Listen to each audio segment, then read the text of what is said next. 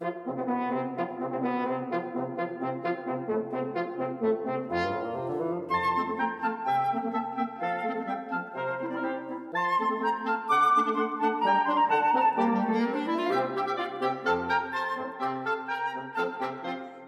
久没有把车开出去行走一下。昨天因为验车啊，就必须要把车开到检验场。那开车的时候呢，就放广播嘛，很久没有听广播了。然后刚好选这个九九点七台北爱乐，那个时间段应该是早上一位主持人叫王琦的节目吧。那他放的音乐除了古典音乐之外，也会放一些其他比较耳熟能详的曲子。然后放着放着呢，就真的放到一首蛮熟悉的音乐，就冷不防翻了一个大白眼。因为正在播那首音乐是我知道的一首，但是又不是那么完全熟悉的。然后必须要说一件事情，就这首曲子，因为很常听到，但我对它的背景老实说还蛮一无所知的。但是知道它是什么背景，其实对我而言完全无所谓，因为我觉得非常的 mad。这个 mad 的声音就是 OK，就 whatever fine，怎么样随便，反正我觉得就是一个很很激烈性质的东西。我在想，也许我接下来再讲很多东西都会发出这个 mad 的声音吧。好了，这个音乐可以说是在一些不打算特别努力的场所都会听到这个配乐，那种漫不经心经营的小店啊、卖场，还是那种金石堂书店哦。看我这样讲，金石堂会不会堵烂啊？要不然就是有一些可能舒服放松的场所，要不然就是比较大众的一些咖啡厅啊什么的。反正通常被这种地方列入选择这个音乐，通常都不会是什么好事。就是他一定不怎么大罪过，但是他一定就是 man，因为他代表了某种共同的特质嘛。嗯，就是一堆关键字，我可以立马列出来，然后比如温暖啊、温馨啊、平和、轻快、不具攻击性啊，不知道是什么目的啊。但总结一个特质，但更重要就是我觉得很无聊。我讲了那么多，这应该稍微要哼一下，而且我猜。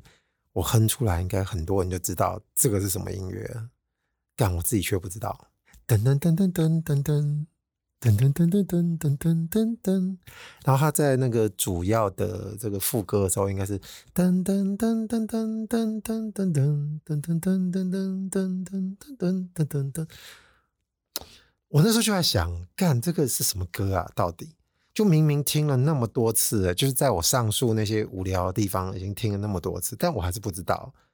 但我是一点都不在乎啊。但是我脑海里就径自开始进行一些背景的侧写啊。我先赌这很有可能是电影的配乐，而且应该是日本片，但应该是那种激乐型的，就一辈子也不会提起兴趣看，也不会觉得漏看会后悔的电影。然后电影调性应该跟那个曲子差不多，就是。刚刚说什么温暖啊、温馨啊、平和啊、轻快啊、没攻击性这些东西，不知道在冲三小，就是不知道为什么一定要有一部这样的电影存在在这个世界上。我私自认为这是属于日本的一种无聊，每个民族应该都有自己的无聊的作品啊。但刚好我们对日本靠比较近嘛，可能对于这个熟悉感抓取的就比较容易，接受的当然也多啊，所以这个判断比较强一点啊。那我在想的时候呢，曲子就已经播完了，我还在开车，然后主持人就说话了。我们刚刚听到的是菊次郎的《夏天》电影主题配乐，久石让谱写的《夏天》。我这辈子第一次听到这首歌曲的解答，没有特别畅快，你知道，因为有时候人生中有许多不知道的事情，就是你其实一直想要知道，但是可能你没有想到要去搜寻，或者是你不知道怎么去寻找这个答案。然后你等了十几年，甚至几十年，你才知道答案那一刻，应该会觉得特别的舒畅。但这次因为有点没有预知跟防备，就忘了那个播完的时候，主持人自然就会讲。但因为我也没有对这个曲子特别有兴趣，所以我也没有想要知道到底是何方神圣的音乐。但我心中对这个解答揭晓的时候呢，本身当然是不会有什么太在意的，就是得到答案这件事情本身我并不在意，而是答案本身让我有点意外。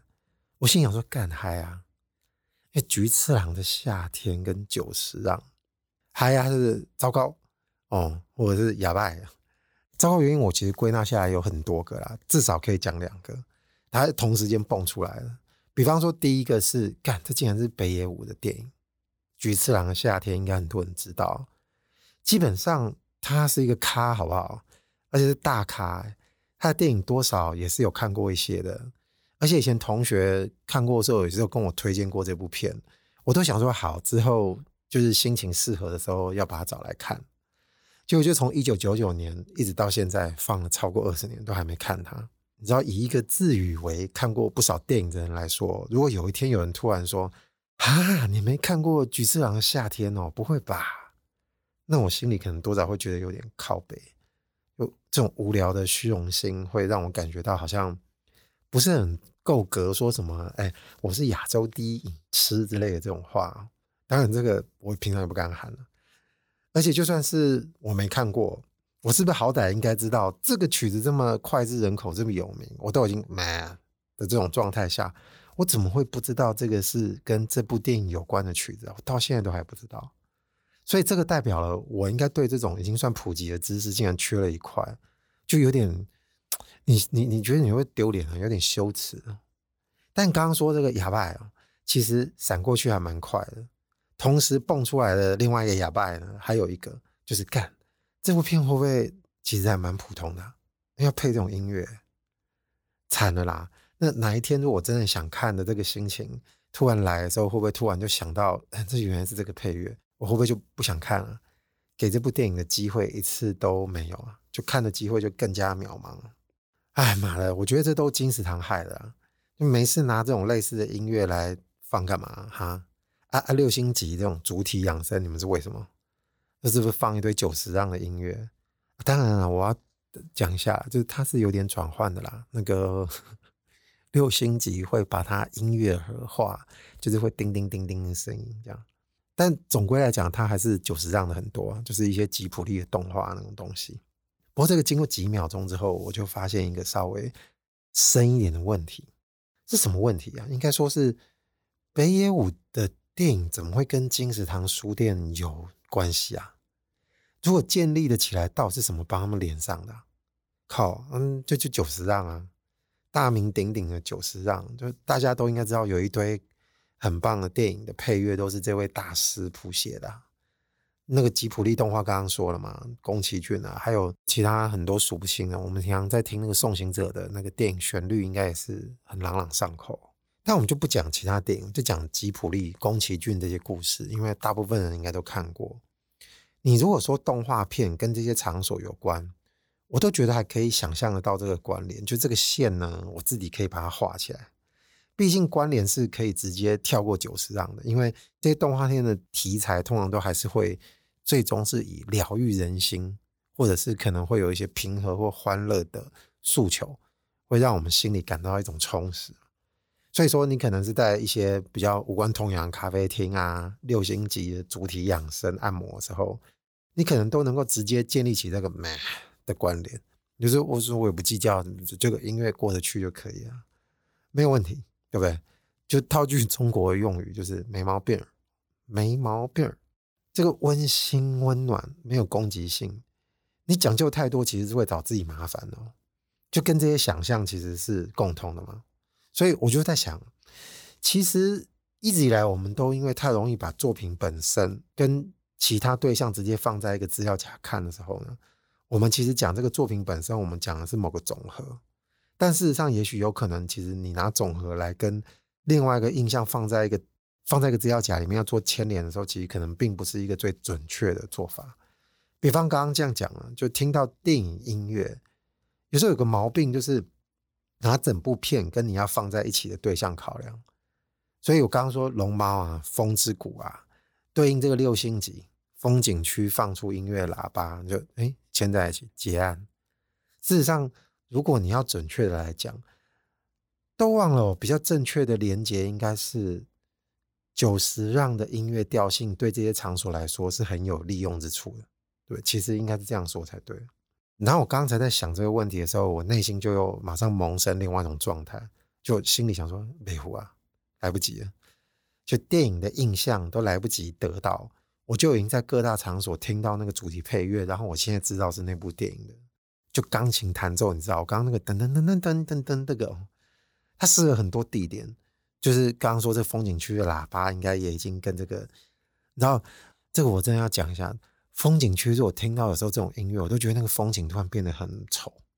也不能说丑，就是风景真的觉得很没有什么滋味啊。反正呢，这种传统的比对我都来不及完成，我就已经直接做好这个去脉络的评价，就超级主观。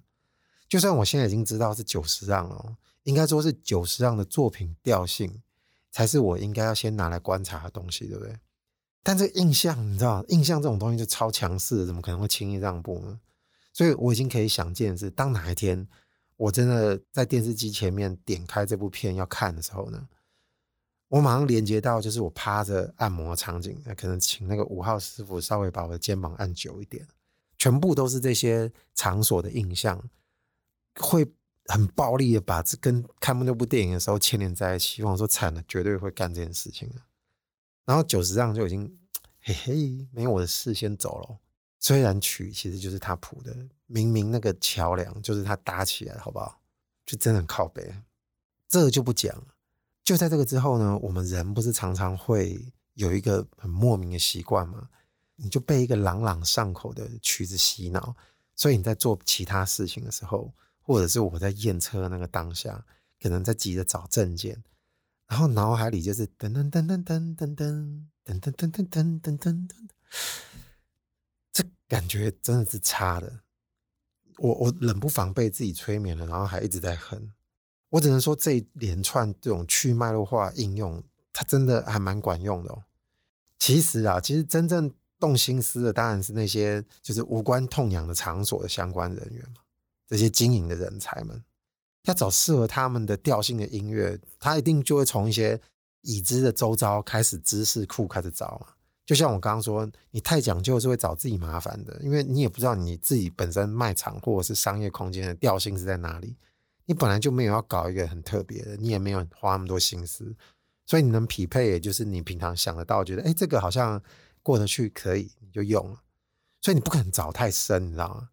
就电影配乐，哎，好像可以，可能不能太奇怪的电影，要不然就是那些听起来印象中都还蛮柔和的。哎，音乐盒版本哦，啊、那更棒了，那直接就可以让人家直接睡着了哦。那像这个六星级直接就采用了。但当然，我觉得这些东西应该是后来他们都是有讲好版权的嘛。但是我说的是这个挑选的，就是有点你创作过程的这种时候，到底是发生了什么样的状况啊？当然，除了九十让之外，早期我们应该什么钢琴王子理查克莱德们，到最近就一直都跟大家相安无事、和平相处。小野丽莎就是什么歌都可以唱成巴萨诺瓦，当然都是大家爱用的音乐哦。但讲到这里，我难免会提到一些。文化特征的部分，那什么是文化特征？就是我刚刚在说，我们台湾这些经营商业场所的人，他在讲这个卖场选取音乐的品味呢。这个统计下来，如果这个数够多的时候，你就会看出这个共同的特质。也就是为什么我听到这音乐会，因为听到太多次了，就是这个卖场也听到，那个卖场也听到，所以他们就会有一种普遍性，你就会产生这个印象。但是我们国内的这个美，跟国外各国这个嗯美，是不是真的没有可比性？还是说其实我们吊打人家？我们这个菊次郎的夏天其实挑的还算蛮不错的。嗯，但想想这个可能跑有点远了啊。我觉得可能等一下有机会再讲，他们就不讲。就比较正确的连接，应该是我现在比较感兴趣的事，它就是指九十让这种音乐调性，它跟这些场所来说，它应该是比较有利用价值。这个比较有利用价值之处，有效被利用这件事情，应该对我而言还是比较有意思啊。其实我就会发现，我不需要它完整的脉络，就那些电影的故事，也许有可能沉重，或者是讲到一些亲情之类的事情。虽然那个音乐呢，本来它就是服务电影本身的，但是同时它也是给观众服务的嘛，它也是要让观众去感受的。但是按摩的时候，你确实不需要知道风之谷的环保理念是什么啊。还要拉出来提醒，然后按一按，难道你要说 How dare you 吗？简单讲，就是久石让的曲子，有些时候肯定是有把某些曲调 DNA 注入一些可能性，可能是一开始我刚刚讲的那些关键字，也有可能是有意，也有可能是无意的。但总的来说，你稍微研究一下，你应该就会得到一些结论。我觉得这个并不难。这是我的猜测啊，所以说我们就直接略过，比较快一点。比方说一些比较悠扬跟温暖的特质，应该是这些曲子的共通特点，所以我怎么被挑来用，你知道？但当这些被有心者听到的时候，他就会觉得说，只管说，哎，这个就可以拿来用，因为看到他们喜爱的部分，你取的印都是第一时间听到一些表象，或者说他比较容易被听到的时候能够得到的一些总体印象，他就会具备。不得不有的工具属性，那你就抓过来用了。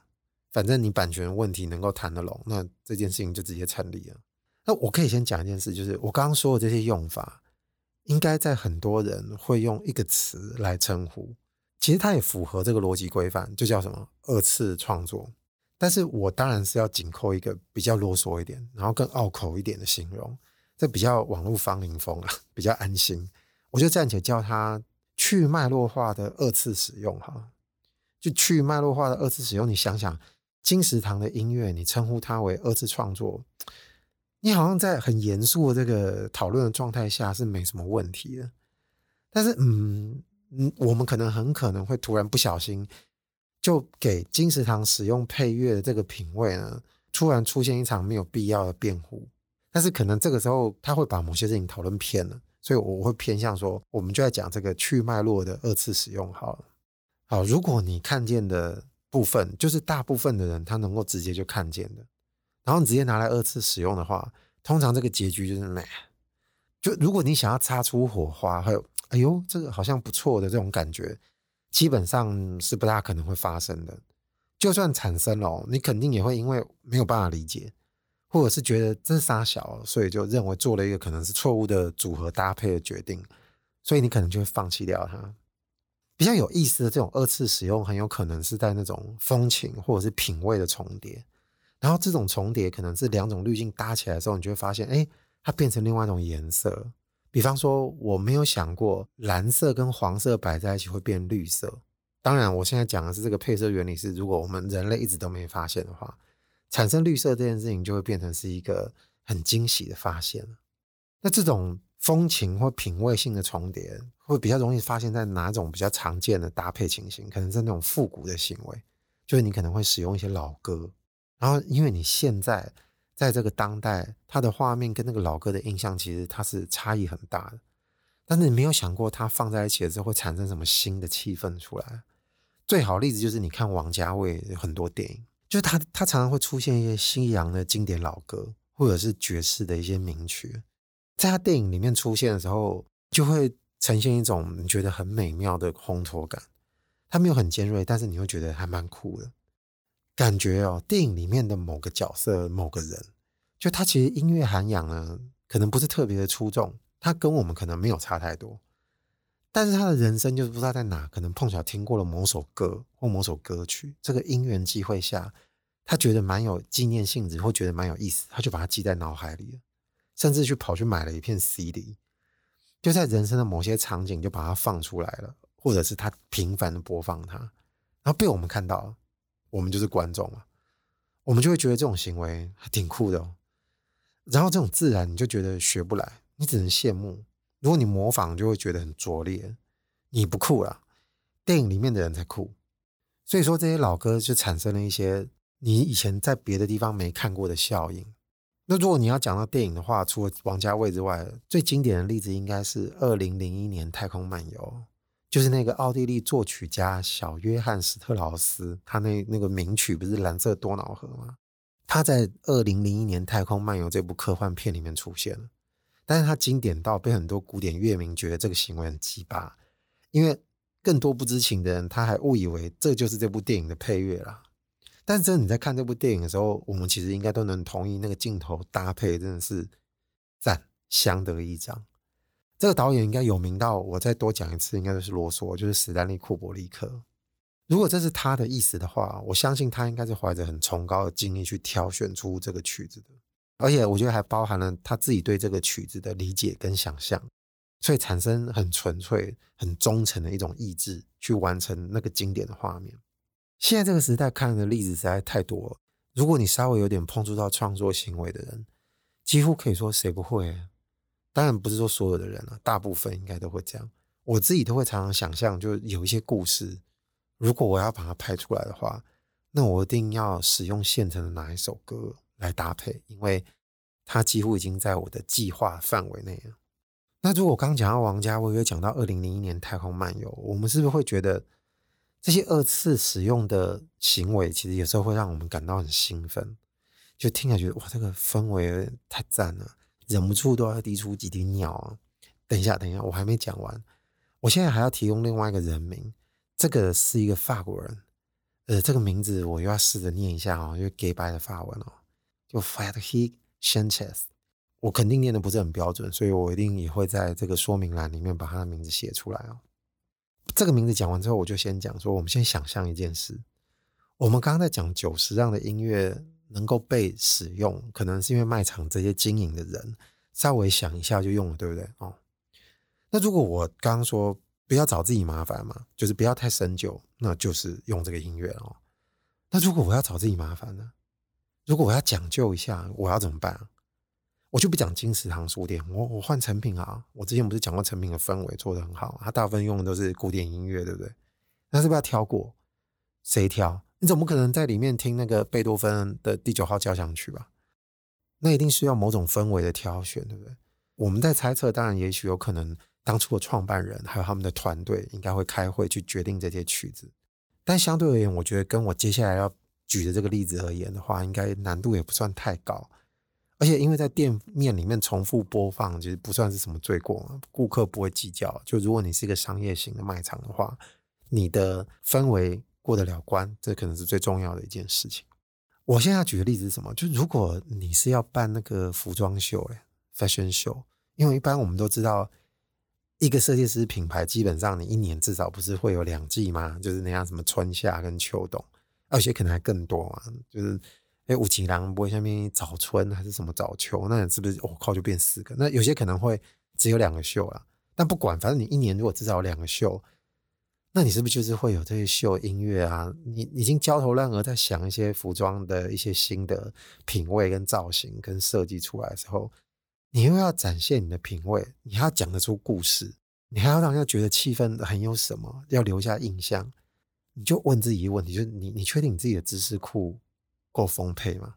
你能 handle 得了这么多次的时装秀吗？几十场、几十场的服装秀下来，你觉得你能够匹配的这种概念，真的能够找出来吗？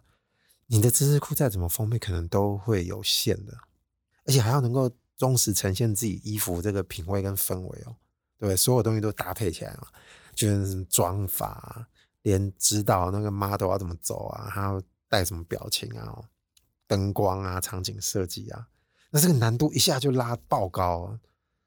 你要持续包办，我觉得这实在是不大可能的。那这个时候你肯定就需要强者来帮你啊！这个人理解能力要很高，品味也要非常好，重点是他对音乐的吸取的知识一定要很雄厚。我刚刚说的那个法国人的名字就 Frédéric，他就是一个这样的人。这个人其实非常有名，在流行产业，这个人几乎是一个非常重要的名字，响当当。就是如果你要列出对于时尚产业非常重要的人的时候，几乎这个人一定是必定会被提到的其中一位。他本身呢，应该说他是一个音乐家兼音乐设计者，他帮各大品牌设计秀场要做的这个曲目，但他的专业当然不局限在这部分了，不止选歌，因为有时候还甚至自己去作曲跟制作音乐。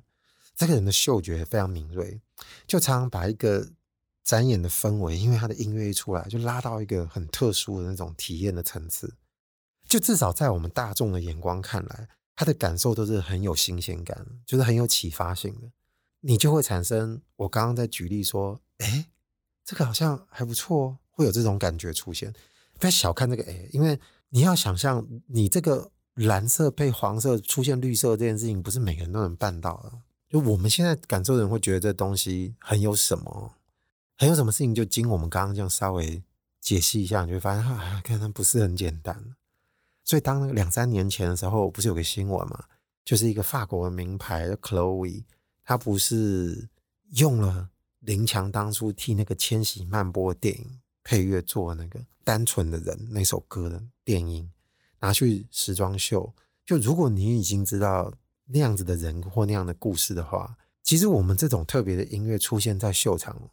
你就没有什么感到太意外或太高兴了。这种事件本来就很多好音乐跟很好的作品，它很容易会被时装秀的那些很有眼光的人挑中，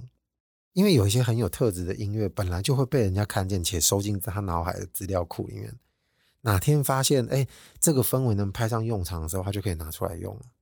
好吗？假使我刚刚举的这个例子暂且被我们当做它几乎是我们目前可知的最高形式的一种，就是场所体验的精神。我已经没有办法再去谈论菊次郎的夏天了。我讲的都是那些常常不知道是哪来挑来的曲子，但我不确定 Chloe 那个秀是不是跟那个法国的音乐设计师合作挑出来的音乐。但是如果是，我觉得当然是不意外了。我以前有一集找那个武聪老师在讲那个 J 女，就是那个德国的设计师 Jil Sander，他的秀也几乎都是找这个法国的音乐设计师合作的。以前他自己还在自己的品牌的时候呢，有一场秀。他用的音乐呢，就还蛮奇妙的，是你没有办法想象到。他挑了那个大卫林区的电影，就是史崔特先生的故事，曲子应该是一个很悠扬的弦乐，也就是跟大卫林区那种有点阴森、光怪陆离的电影完全不一样。然后那首音乐其实是有一个非常沉稳的贝斯的节奏感，因为它有弦乐在里面。嗯，大家应该可以去找找看，但是我已经找过了，Spotify 这个原声带好像没办法听。有点可惜啊，但是我因为听过那个音乐，然后我也知道他衣服的调性是怎么样，所以你想象这个秀真的在现场走的时候，你觉得哇，这个惊喜度很好哦，没有特别哗众取宠，但是他就被你磨出一种很细致的一种很特别的那种气氛。我说哦，这个真的是干得高级呀，这个高级就不是铜臭味的那种东西，而是它钻出了一种人文的深度。这个形容，我觉得应该是不冤枉的。我是觉得真的蛮了不起的。所以，如果我把这个形式的讨论都已经拉到这么高的时候，你会不会觉得这样子的一个人，帮一个场所跟一个活动去设想它的氛围的衬底，已经是可以讲究到这样子的地步的时候，是不是他已经达到一个情况，就是独一无二，你几乎没有办法再去复制？也就是说，当你挑中了。符合这个场景，而且你是在别的地方看见了一个别人没有办法在第一眼表象所挑中的那个音乐特质，去搭配到这个场景，这个新的二次创作呢，我就觉得可以很安心的这个时候再拿过来用这个词。所以，我们就算对于时装没那么了解，或者是有些人其实完全也都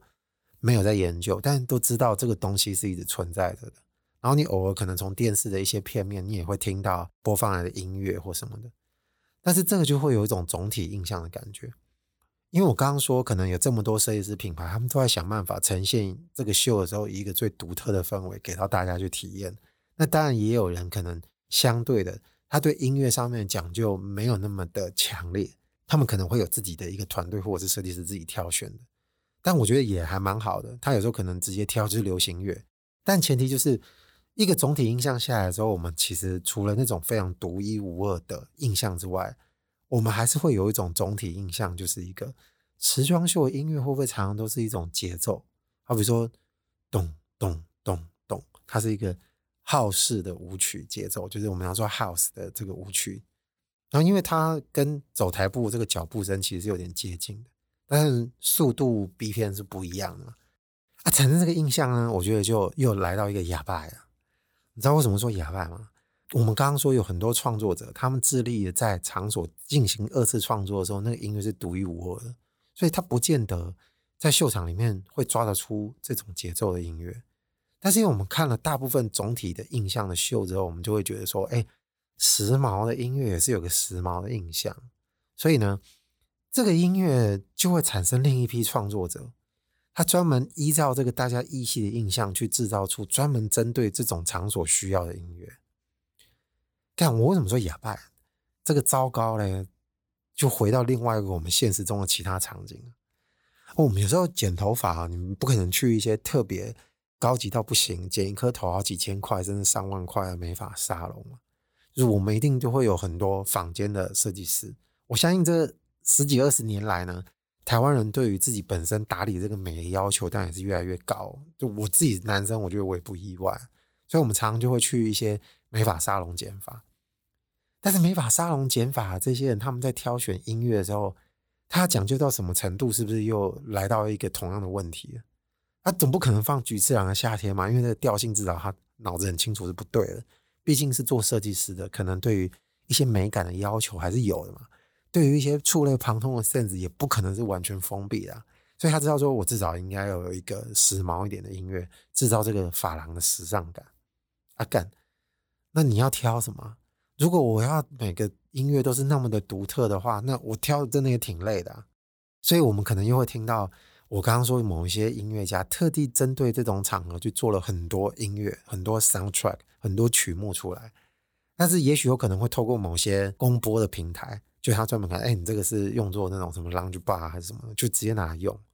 所以就不知不觉的，当这个音乐一放进这个空间里面，你一进去里面剪头发的时候，这个我刚刚说的哑巴就来了，你就觉得，哦，没，就曾几何时，我们刚才在讲时尚界。走出一个很高端的一个在体验上想办法很高级的东西，就他制造出了某种印象之后，就被大家很普遍式的取样下来，得到一个心得，又反过来又制造另外一个东西，想让别的场所呢，让大家遥望那个时装界的那种氛围的感觉，但是你仰赖的呢，却又是一个总体印象出来的一个有点慢慢的音乐。你知道我这样讲的时候，可能没办法具体举出某个。曲子，因为它实在是太多又太普通到你只能想象，就是有一些有人的声音，然后这个人的声音只是一些呢喃，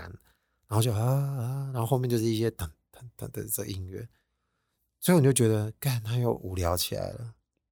所以讲到目前这个程度，我如果又回想起这个菊次郎的夏天的时候，我就觉得这个真的是一去不复返了。如果我要给他一个机会的时候呢，我只能制造一些新的机缘。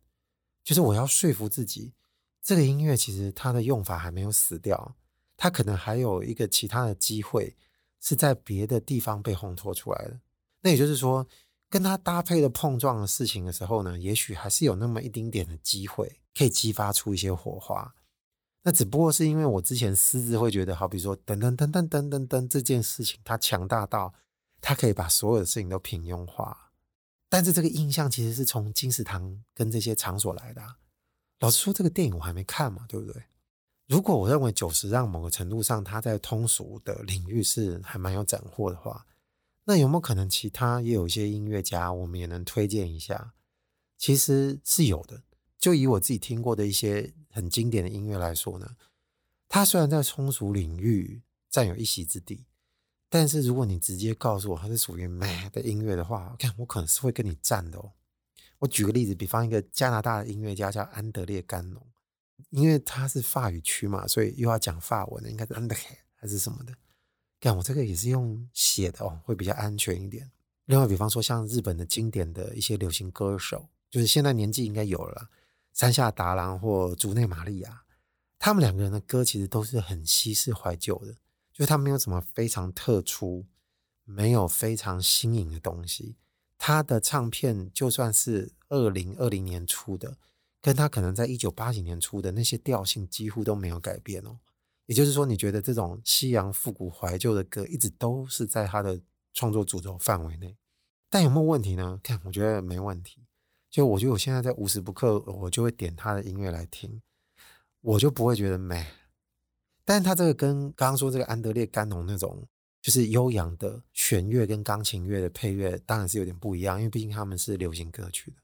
流行歌曲它的用意就不是用在我刚刚说他要二次创作在一个空间烘托上面得到一个非常好的效果，他诉诸的就是真的这个歌曲本身有没有办法让你得到感动，这就是流行歌我觉得最难能可贵的地方，就是它不是要煽你的情，你知道。这种温暖跟这种快乐的感觉，就完全无法取代，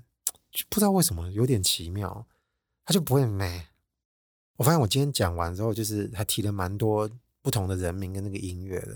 如果有兴趣的人，其实可以去把它搜出来听听看。但是我觉得听我的节目的人，可能有一半以上应该都觉得我现在讲这些东西是早就知道。